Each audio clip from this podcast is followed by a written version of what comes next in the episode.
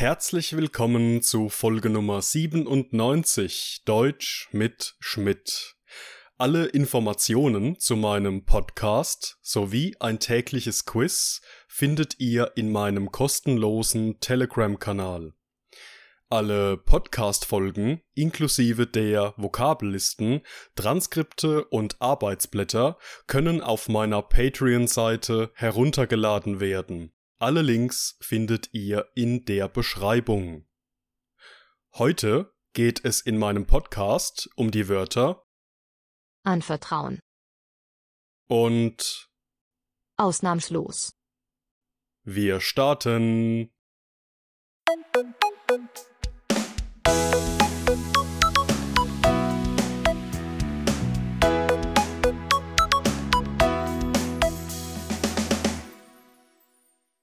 Das erste Wort für heute lautet Anvertrauen.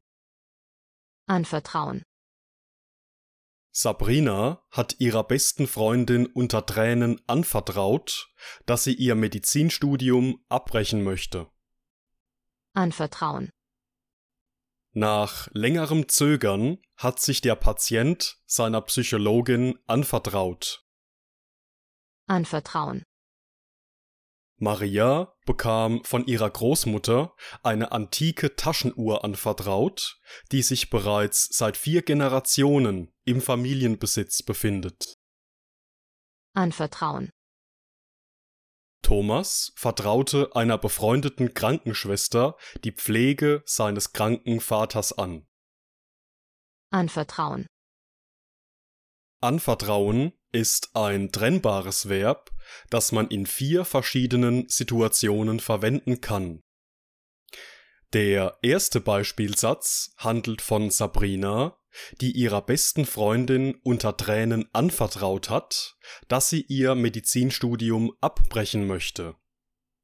Jemandem etwas anvertrauen, wie in dieser Situation eine vertrauliche, private oder geheime Information, bedeutet, dass man jemandem etwas mitteilt oder sagt, das man nicht jeder Person mitteilen würde. Ein gewisses Vertrauen, dass die andere Person diese Information für sich behält, ist Voraussetzung. Sabrina hat dieses Vertrauen in ihre Freundin, weshalb sie ihr auch diese Information anvertraut, also erzählt. In unserem zweiten Beispielsatz mit dem Verb anvertrauen sprechen wir von sich jemandem anvertrauen. Nach längerem Zögern hat sich der Patient seiner Psychologin anvertraut. Das bedeutet, dass sich der Patient nach langem Überlegen schließlich doch seiner Psychologin vertrauensvoll mitgeteilt hat. Das heißt, mit dieser Psychologin über vertrauliche, private oder intime Dinge gesprochen hat. Das dritte Beispiel handelt von Maria, die von ihrer Großmutter eine antike Taschenuhr anvertraut bekommen hat. Hier verwenden wir jemandem etwas anvertrauen, nicht wie im ersten Beispiel für Informationen oder Gefühle, sondern für einen Gegenstand. In diesem Beispiel geht es um eine antike Taschenuhr, die Maria in großem Vertrauen von ihrer Großmutter erhalten hat. Und in unserem letzten Beispiel geht es um Thomas, der die Pflege seines kranken Vaters einer befreundeten Krankenschwester anvertraut hat. Auch hier geht es nicht um Gefühle oder Informationen, auch nicht um einen Gegenstand, sondern um einen Menschen. Thomas übergibt die Pflege seines Vaters in die Hände einer befreundeten Krankenschwester, in der Hoffnung und in dem Vertrauen, dass sie sich gut um den kranken Mann kümmert.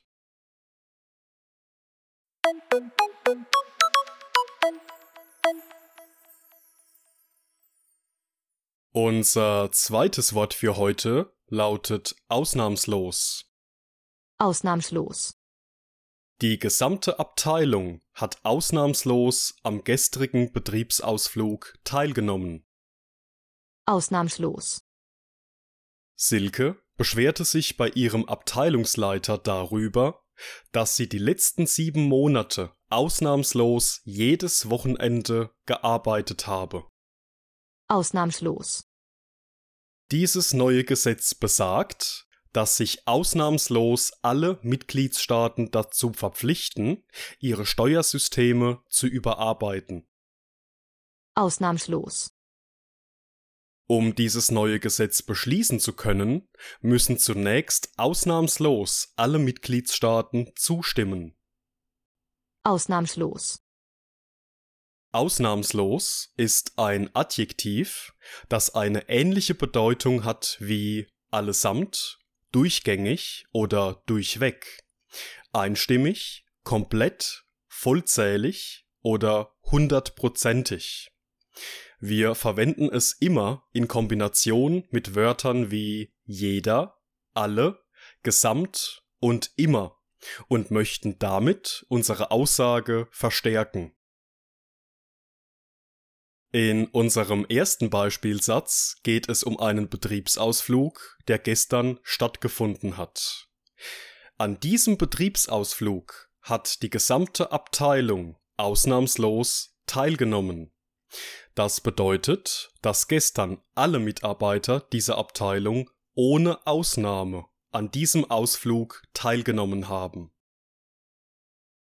Beispielsatz Nummer zwei handelt von Silke, die sich bei ihrem Abteilungsleiter beschwerte, dass sie die vergangenen sieben Monate ausnahmslos an jedem Wochenende gearbeitet hatte.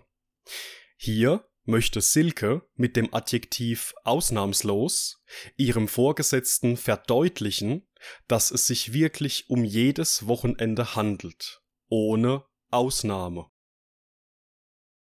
Das dritte Beispiel handelt von einem neuen Gesetz, das besagt, dass sich ausnahmslos alle Mitgliedstaaten dazu verpflichten, ihre jeweiligen Steuersysteme zu überarbeiten. Auch hier verwenden wir ausnahmslos als Verstärkung des Wortes alle. Das bedeutet, dass sich jeder, wirklich jeder Mitgliedsstaat dazu bereit erklärt, die Steuersysteme zu reformieren. Und unser letzter Beispielsatz ist eine Fortsetzung dieser Geschichte. Denn, um dieses neue Gesetz beschließen zu können, müssen zunächst ausnahmslos alle Mitgliedstaaten zustimmen.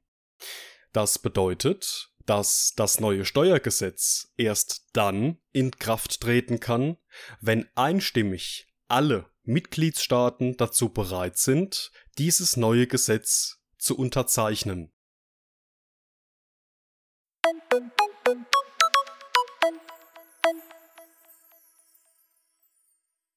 Und das war's mit der heutigen Folge. Ich bedanke mich wie immer fürs Zuhören und in diesem Sinne bis zum nächsten Mal.